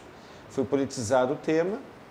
Uh, e tu e eu discordamos sobre se deve ou não ser obrigatório, mas já, tá, já temos superado uma vez que já está previsto em lei. Agora, tu quer uma boa notícia sobre relativa à vacinação? Em cinco dias, o Brasil já tem mais de 400 mil pessoas vacinadas. Aqui o Brasil no, tem uma coisa que, é, que tem que ser ressaltada. O Brasil tem uma estrutura vacinal que nem países de primeiro mundo tem. Isso é uma coisa que nós temos que nos orgulhar. Quer dizer, o, o, Exército foi muito bem na distribuição das vacinas. Quer dizer, chegou muito rápido em tudo que é lugar. Não sei lá no Amazonas que perderam as vacinas, que é um espetáculo de crimes, um atrás do outro. Assim, uma coisa que, para mim, do prefeito ao governador, todo mundo devia ser enjaulado lá. Né? Sabe que esse mérito, lado, esse mérito é muito do SUS, esse mérito dessa organização da. Sim, a estrutura vacinal, da, a da vigilância sanitária. E depois correu pela. Sim, a rede está pronta. A rede está pronta. Isso é uma coisa espetacular. Quer dizer, o problema é conseguir as vacinas, porque uma vez elas aqui, distribui rápido. Sim. O Brasil tem plenas condições de, tendo os insumos e produzindo a vacina, ser o, ser o país que, que terminará a vacinação antes. E o brasileiro gosta Sim. de alguma coisa grátis. Tu... Vacina. Tudo que gosta. Ser grátis é. tá bom. Faz fila. Mas tu viu que, que Hoje Israel. Tá quentes, tá boa, né? né? Tá tu viu que bem. Israel tem vacina para drive-thru? Em Israel, eles. Mas lá tem a opção de escolher a vacina. Lá, lá eles estavam usando a Pfizer, né? Sim. Lá, lá tem a opção de escolher. Eu sei que a Pfizer é uma delas. Eu saiba sim. Se não me engano, tem outras também lá. A de Oxford. Acho que tem. Pfizer eu, eu, eu acho que a maior parte das vacinas que estão sendo utilizadas em Israel são as da Pfizer. A informação que eu só, eu só sabia da Pfizer. Mas uh, que bom que, que, que, está sendo. Mas é que aqui no Brasil também, e daí parte da, da, da, dificuldade inicial do governo, né, Colim? Dificuldade não, a incapacidade do governo ter firmado consórcios com várias, várias produtoras de vacina. Quer dizer, o governo botou 2 bilhões no desenvolvimento da vacina de Oxford para poder ter, então, Sim. a transferência de tecnologia que vai acontecer em março. Aí falhou ali naquele particular, porque ah, os, os, insumos foram atrasados, deveriam ter chegado em dezembro, chegaram agora, ou seja, vai dar para produzir em março. Foi anunciado semana passada isso. É, mas... Aí não, não estabeleceu consórcio com a Moderna, com a Pfizer, com a Sputnik. Então aí tu vai ter pouca variedade. E não botou, devia ter botado dinheiro. Ficaram é, reclamando eu, do número de pessoas que eu, foram eu, testadas ainda, na Coronavac. Se o governo federal tivesse investido, Se o governo tivesse investido na pesquisa da Coronavac, talvez mais brasileiros teriam sido testados. Eu ainda defendo que também, estou falando Eu como... tomo a Coronavac tranquilamente. Não, eu, eu também tomo. Mas assim, eu defendo, eu defendo que também, na- ou seja, estou falando de e e não Risco ou. zero de ser internado no hospital. É, O que risco mais zero. pode querer? Ah, Ué, mas a pesquisa é. diz isso. É, mas, Mas, esse, assim, é um ponto, esse é um ponto que o- a gente tem que trazer o aqui. A pesquisa, estrutura a, a pesquisa, a pesquisa que diz que 100%. É, não, eu também acredito que a vacina é eficaz, tem certa eficácia.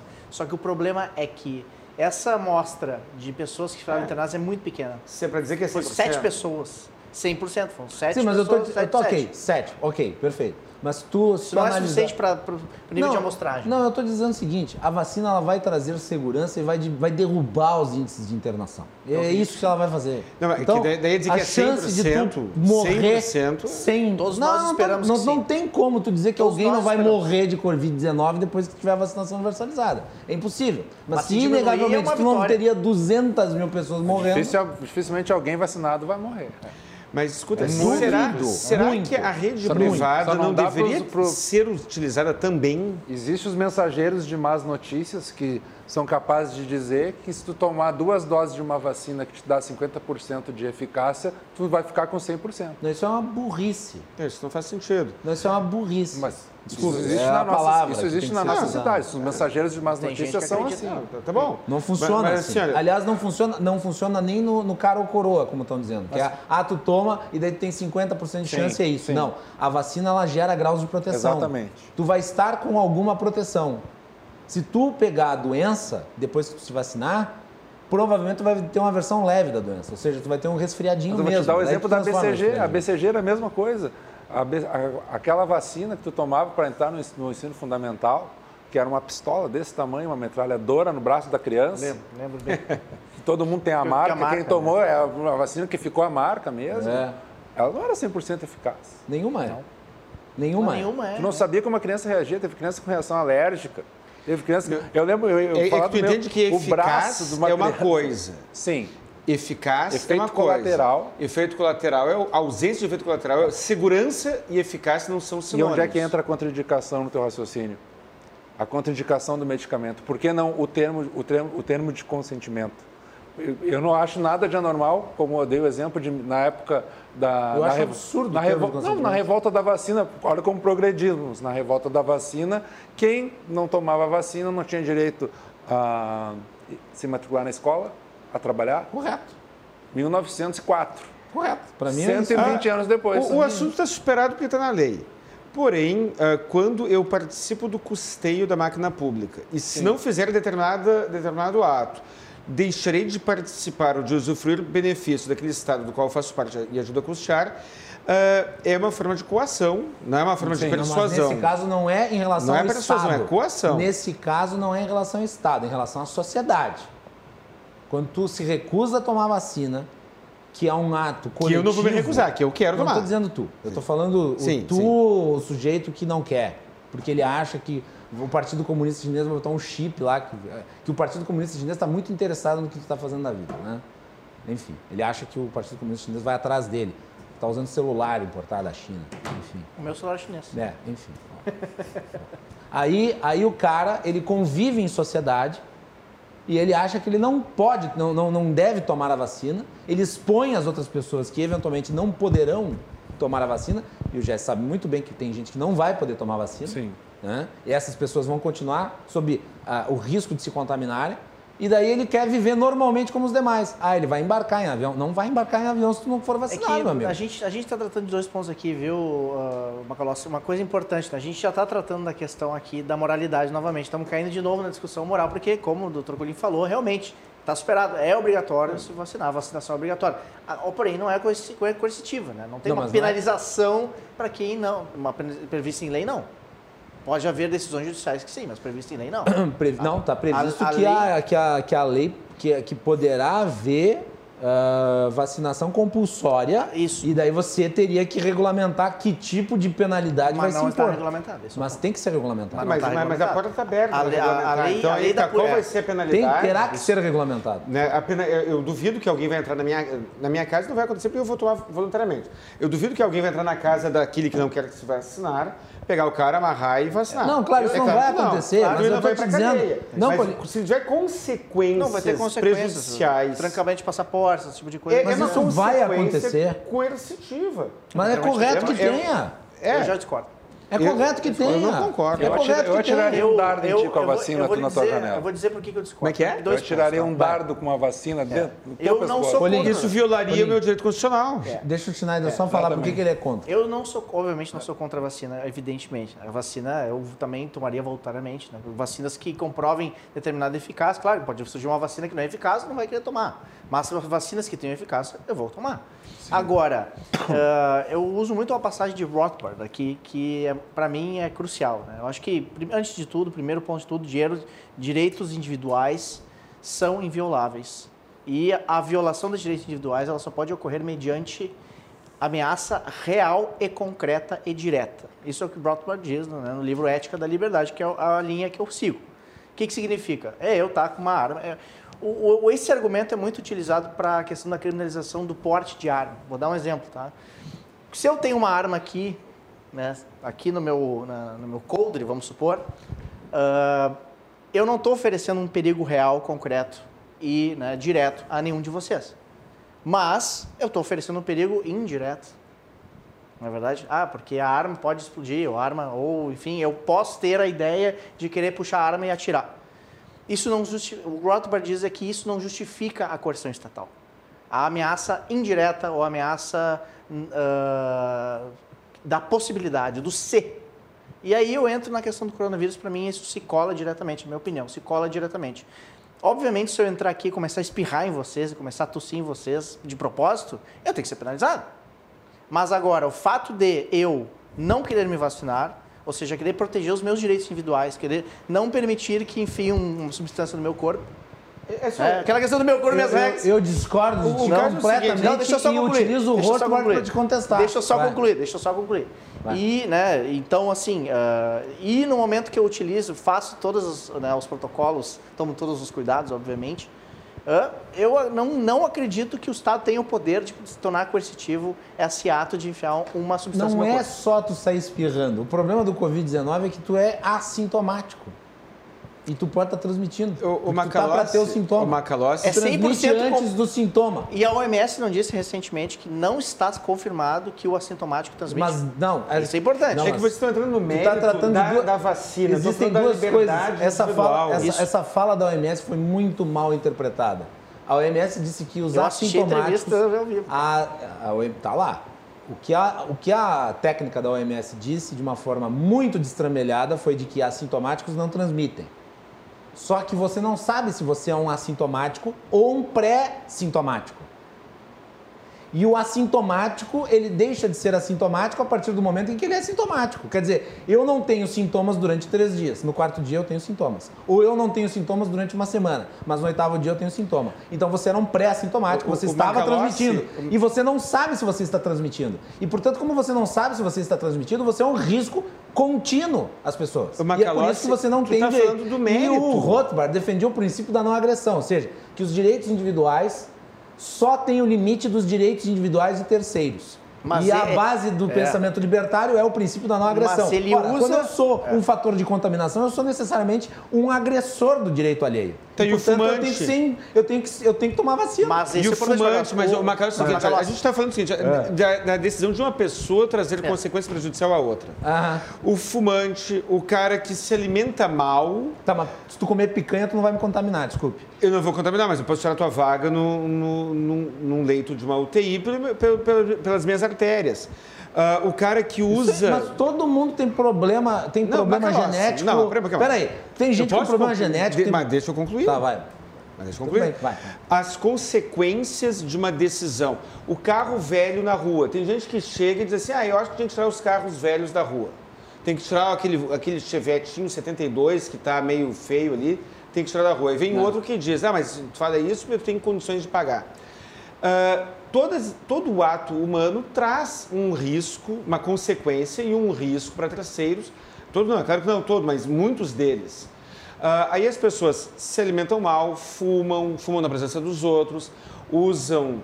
Uh, o Estado permite que tenha uma churrascaria e tenha uma chaminé jogando fumaça e é, e é uma consequência. E eu não quero fechar as churrascarias, mas estou dizendo que a convivência em sociedade traz alguns riscos e, e consequências. Eu vou me vacinar, eu me vacinarei, mas Sim, aplicar sabemos. este critério, pois é, só para concluir, aplicar este critério de tu tem que te vacinar porque tu vai me colocar em risco. Claro. Então, então tu vai ter, então uh, tu vai ter que parar de fumar. Se bem que a legislação hoje, hoje porque tu também danifica a minha saúde quando alguém fuma na minha volta. Isso, isso que o Guli está falando, mas o doutor Guli está falando, é lugar, verdade. Mas me mas fala, é, em que lugar... é verdade, que o fumante, ele pode sim... Sim, mas espera aí, pera, não, pera, pera, pera, não, não, não, não, não, não, não, não, não, não tem comparativo entre um fumante fumando perto e o outro lá que tem Covid-19. Porque o cara que está fumando do lado, o sujeito passou do lado de alguém que está fumando aquilo não vai gerar um câncer no teu pulmão. Agora, se tu passar de um lado de uma, de uma pessoa que está transmitindo o coronavírus, tu pode pegar e tu pode parar em 10 dias no hospital. São de situações muito diferentes. Não, não comparável. Ah, se o cara estiver passando rapidinho, acho que não, não é comparável. se o cara estiver é passando rapidinho, acho que sim. Agora, a pessoa Desculpe, que, não é que convive habitualmente, e isso, a vida é muito dinâmica, uh, traz danos. E aí, tá, novamente, tu está falando do caso específico, da, do coronavírus e do fumante, a gente pode pegar N exemplos. Estou, e eu estou falando do direito à liberdade. Eu estou falando em tese, estou falando em teoria. Eu não estou falando. Uh, eu estou falando da caso. realidade. Então, mas é. A, gente... a realidade é uma pandemia que está matando gente a, a granel. É, mas tu, eu... tu, trouxeste o exemplo do direito à não agressão, mas esse argumento do Rothbard ele vem após, ele justifica, claro, o direito à agressão é um princípio básico do libertarianismo, né? A gente não pode. Uh, na, na, nos eu sou nossos liberal, atos, tá? Eu sou eu liberal, sei que sim, tá? a gente sabe sou liberal. que sim. Uh, não, existem liberais que eu conheço que também são a favor da. Os liberais da, são a favor de, de existem, um plebiscito. Existem liberais a favor da obrigatoriedade da vacina, tá? Embora eu, eu fique um pouco um pé atrás com alguns, mas beleza, isso é outra história. Mas uh, eu entendo que o argumento da não agressão, que realmente é sim o princípio básico do libertarianismo, a questão do liberalismo, a questão de você não, os seus atos não poderem atingir o direito alheio, né? Você não pode entrar dentro do direito alheio. Uhum. Eles, o argumento que vem após isso é o, esse princípio do, do, do, do, uh, do Rothbard, de que realmente a ameaça ela precisa ser real, direta e concreta.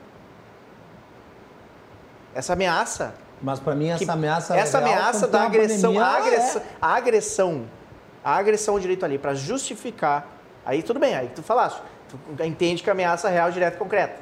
Aí sim, aí é, uma, aí é um outro ponto. Mas realmente, eu entendo que a ameaça né, de alguém que está contaminado numa, numa situação comum, não numa situação, obviamente, de eu estar tossindo na tua cara, mas eu estando aqui com um distanciamento de dois metros, com máscara, etc. Mas não foi cogitado agressão biológica. Não, não mas eu, eu, eu, eu, entendo que isso não é uma ameaça real, direta concreta. A gripe comum pode matar uma pessoa. A porcentagem de, de me fazer, de me fazer, de, de né, colocar uma Se tu pegar uma pessoa idosa com uh, imunodeficiência ou em alguma circunstância biológica qualquer, uma gripe comum pode ser fatal.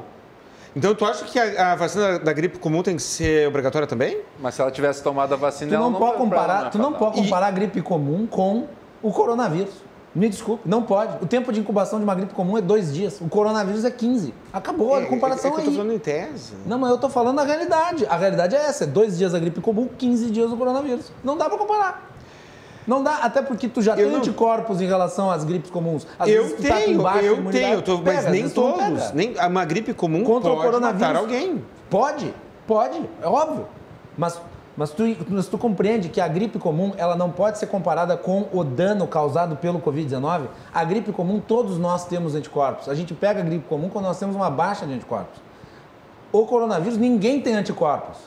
A não ser que tu pegue o coronavírus e daí tu vai ter uma imunidade precária durante um tempo, que não se sabe exatamente quanto, ou tu se vacina, e daí tu adquire a imunidade prévia. Com relação ao coronavírus, essa é a situação. Então tu tem que comparar a situação como ela é, não com base no idealismo. Pelo menos esse é o meu ponto. As outras, as outras vacinas, então, tu abre uma exceção, só para coro Mas tem vacinas que são obrigatórias. Já tem na lei, inclusive, criança tem que ser vacinada. Por isso É que nós isso que temos a a, lei- carteira de vacinação, para ter o controle da obrigatória e da facultativa, né? Já existe obrigatoriedade. Tu não, tu não pode viajar para o médico se tu não fizer a vacina contra a febre amarela. Não, para vários países. mas- Então, é isso. E pode ter certeza que vai ser assim em relação à Covid-19. Não, que vai ser, que está sendo assim, eu concordo. Eu, eu me sinto um pouco ah, desconfortável com o Estado, com o Estado dizendo que eu, tenho que me vacinar, que o fulano de tal tem que se vacinar, ainda mais quando existe uma questão polêmica aí, que a mim não mete medo, mas existe, já que a gente vai, vai se ater a- ao coronavírus. Ah, há pessoas sérias que não me convenceram, mas que nem não é porque não me convenceram que não, não são sérias, que sustentam que os protocolos não foram observados, que as vacinas não foram testadas suficientemente bem. Deixa eu te interromper. Tu tomou todas as vacinas desde que tu nasceu, as obrigatórias, as facultativas? Ah, provavelmente todas. É, o, o que o Estado, que saiba, o Estado todas. ofereceu para ti todas essas vacinas? Tu pagou por alguma vacina? Eu já paguei para vacinas. Quando mas- era pequeno? Até o, na tua menoridade, não. Tem, tem vacina, lembro. por exemplo, a vacina contra a pneumonia. que- Antitetânica. Rubéola, Não, hepatite é, B, é que essa, hepatite... ela, ela- cada uma tem um protocolo, né? Mas Sim. assim, o, o protocolo. Eu não, eu não conheço o protocolo de cada uma, antitetânica, por Mas exemplo. até tu ter a noção de, de que existia um protocolo, tu já estava bem vacinado. Teve sarampo, teve varíola, teve varicela, teve rubéola. Sim, sim. Então é que eu não sou contra a vacina. Eu, eu sou contra o Estado. Ele tá esse falando de direito do princípios Estado. liberais. E eu estou falando, estou contemporizando a idade de raciocínio onde tu aceitar ou não a vacina e quando tu tiver essa condição, tu já foi vacinado bastante Fala vezes e isso a funcionou. testemunha de Jeová que impede o filho de receber a transfusão acha de que sangue. esse é o ponto. Mas ela está agindo sobre o tem- direito de deve ter o direito terceiro, de não sobre o direito dela. Ele deve Sim, ter direito de escolha, mas não com um ano, comparação dois anos de idade. Como é que com dois anos de idade tu vai escolher a vacina que tu vai tomar com três? A questão daí da vacinação infantil já é uma, história, uma coisa É, eu acho diferente. É, é, assim, eu, eu entendo também, acho que daí os pais têm a decisão, né, Vai eventualmente. ter filho processando o pai. Por que, Mas, que tu me é, vacinou sem a minha mas- autorização mas é em o- mas esse é o ponto, 1960? mas Pra esse mim é não tem Não, esse não, é- negócio. é que- Ah, é O direito dos pais sobre o filho não é absoluto. Aliás, nenhum direito é absoluto. Mas né? esse... esse Nem a liberdade é um direito o, absoluto. que, o que mais justifica, eh, né, pode me corrigir se eu estiver errado, que eu não sou da área da saúde, mas o que mais justificaria uma, uma- algumas vacinações obrigatórias, pelo menos as vacinações obrigatórias de crianças, é a questão de problemas que a criança pode ter. E, não, e, e o que justificaria a decisão do pai de vacinar ou não, não seria a transmissão a terceiros, e sim o fato da criança poder ter problemas. Por exemplo, a BCG, ela é crucial Sim. para a criança. A criança pode não se formar de forma eh, adequada. Há lá a questão de paralisia infantil, também Sim, tem algumas... vac- Elas não se formam, é uma questão muito mais complicada de que, do que um, realmente o, o coronavírus é uma doença grave, mas a gente está falando aqui da formação da É, criança. mas tu Sim. sabe Olha que que eu, aí- mas eu vou te dizer, a máscara mas eu vou te obrigatória, dizer, então. eu Tu é favorável dizer, eu também vou- a máscara a máscara Sou, obrigatória? Sou, em local fechado sou, claro, óbvio. Aqui a gente está sem máscara. Estamos aqui apresentando o programa com distanciamento, ó. Eu tô a dois metros quase. de ti. É. Mas agora... É, é que é inviável. O E aí é ambiente que está tá. higienizado. Aí, tu- aí tu entende o ambiente que, está higienizado. que uma pessoa para andar na rua, como eu, eh, eh, o cara vai andar na rua Tu não para fazer exercício tendo que tu usar uma máscara, vive- por Tu exemplo. não vive, tu não vive sozinho no mundo, Colim. Existem outras pessoas. Ah, Eu vou dizer o lugar, ah, na minha concepção, de ma- maior índice de aqui- contaminação entre as pessoas, entre os porto-alegrenses, entre as, as pessoas de qualquer lugar do Brasil, é o supermercado, ninguém vai tirar da minha cabeça sem isso. dúvida, sem dúvida, Eu concordo. pego o produto, eu olho a validade, eu não gosto, eu coloco ali de novo. Eu tenho ah, o vírus, mas sou sintomático, ou, enfim. O mercado não adianta eu me distanciar de vocês quatro e eu estar numa fila do corredor do Zafari, ou perdão pela, por citar o mercado, mas eu estar numa fila de supermercado com 30 pessoas que passaram a mão em 40 produtos que vieram de 40 lugares diferentes e eu vou me contaminar tem com razão, vocês três. tu tem razão, tu tem razão. É impossível. E foi, e foi, por probabilidade, e foi um dos chance de locais que menos contaminar. sofreu, né? Tem, Esses tem. locais foram os que menos sofreram medidas restritivas lá em março. Que eu estive aqui, inclusive, né, no portal contigo aqui, depois dos protestos que nós fizemos contra o fechamento do comércio. E, né, foi um dos lugares que E teve menos trabalhadores medidas. Né, gente, nós foram vamos ter que encerrar o contaminados? programa. Tá, Por tá isso muito que eu me bom, né? higienizei bem para sentar na cadeira aqui por uma questão da... É, mas tu só falou isso Colim, depois é que, que meia-noite, tu sabendo que Colim. determinada pessoa sentou aí, né? Colim, nós temos que encerrar, Colim. É meia-noite. Eu gostaria de agradecê-los pela, pela participação. Eu sabia que o programa ia ser divertido, mas não sabia que ia ser tanto. E sempre um prazer tê-los aqui. Voltem outras vezes. Tinha que filmar o Jesse. Jesse James Estamos à disposição. 10 segundos atrás, quando eu falei ele, ele ficou vermelho. Tudo bem. Não, Fica mas, isso- mas eu tomei a vacina da rubéola, não é... Não, mas é a camisa dele, né? Ele dá... Obrigado. Um abraço, Fernando Melchior. É o reflexo da luz da camisa. Sucesso na coerência pessoal. política. Temos que encerrar mesmo, Jess. Obrigado. Para eu fazer Sim, minha sim, despedida. Primeiramente, Fernando Melchiona, nada contra, mas nada a favor. Ah, mandar um, um beijo para minha noiva, está cuidando da minha filha hoje para eu estar aqui. Ah, ao pessoal do Novo, que eu critico muito, mas eu não critico. Pessoas burras não merecem minhas críticas, então são pessoas inteligentes com pontos de vista diferentes. Ao doutor, um agra- agradeço as explicações, os- as, as comparações. Ao Macalossi, agradeço me chamar eh, enquanto não tomei a vacina e já recebi três pré-convites, porque eu- Pra acredito... tomar a vacina? Não, eu vou tomar a vacina, acredito em junho. Eu, eu tenho esse número, esse, essa média na minha cabeça. Talvez o hospital ah, anteceda, mas eu tomo independente se for a Coronavac, se for a de Oxford, se for... Eu tomo a eu tomo primeira que tiver à qualquer... disposição. Primeiro manda para casa, não vou vender a minha também. Vai acontecer isso aí também, né? Sabe? Vai. sabe? A gente sabe que no Brasil contrabando de medicamento não é uma novidade e o pessoal está louco para poder vender no seu laboratório por 150, 180, 200 a dose e fazer Ou aquela mais. fila. Ou mais, né? Polim, obrigado. Muito obrigado, Macalossi. Muito obrigado, ah, Jesse James. Muito obrigado, Greg. Ah, foi um prazer aqui. É um nome histórico dele, né? É um nome histórico. A gente estava debatendo, né? Uma aula de história aqui do programa, uma aula de história até pelo nome do pessoal que tu traz aqui, dos convidados, né? É isso aí. Ah, muito obrigado a todos aqui, me sinto ah, privilegiado. Né? E sobre a vacina, em que pese eu, eu- eu- as minhas opiniões co- contra a sua obrigatoriedade, eu recomendo que você tome, independente de qual seja, porque ah, o assunto realmente é sério. Né? Uma discussão teórica muito bonita, mas, por favor, né?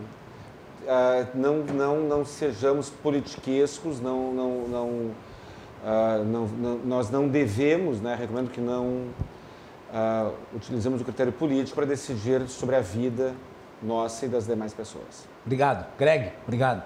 Agradeço muito, prazer estar aqui com vocês nessa, nessa noite. Eu, na primeira vez no Cruzando as Conversas, eh, estive aqui no portal RDC TV há um tempo atrás e naquele programa eu lembro que eu disse, não esqueço, eu disse que a única cura seria a vacina. Eu falei isso como uma forma de, ah, de ah, contrapor os- o fechamento dos comércios na época. E realmente eu ainda acredito que a cura ah, disponível é a vacina. Então também recomendo que a as pessoas se vacinem, né? Conheçam, obviamente, estudem, vejam qual a vacina que mais lhe, lhe, né, lhe, lhe- lhe agrada. Mas eu ainda né, afirmo que ah, não deve ser obrigatória, justamente pelos motivos que eu mencionei aqui. Mas né, não vou deixar de dizer que a gente tem uma, uma, poss- uma possível cura aí as- nas mãos, que pode, né, Macalossi, né, colegas de mesa, pode fazer retornar a, A vida, normalidade. a normalidade Só que a a gente tanto espera. Só a vacinação. Só a vacinação. Boa noite a todos, obrigado. E o debate aqui foi franco, mas foi produtivo e foi respeitoso. Até segunda-feira.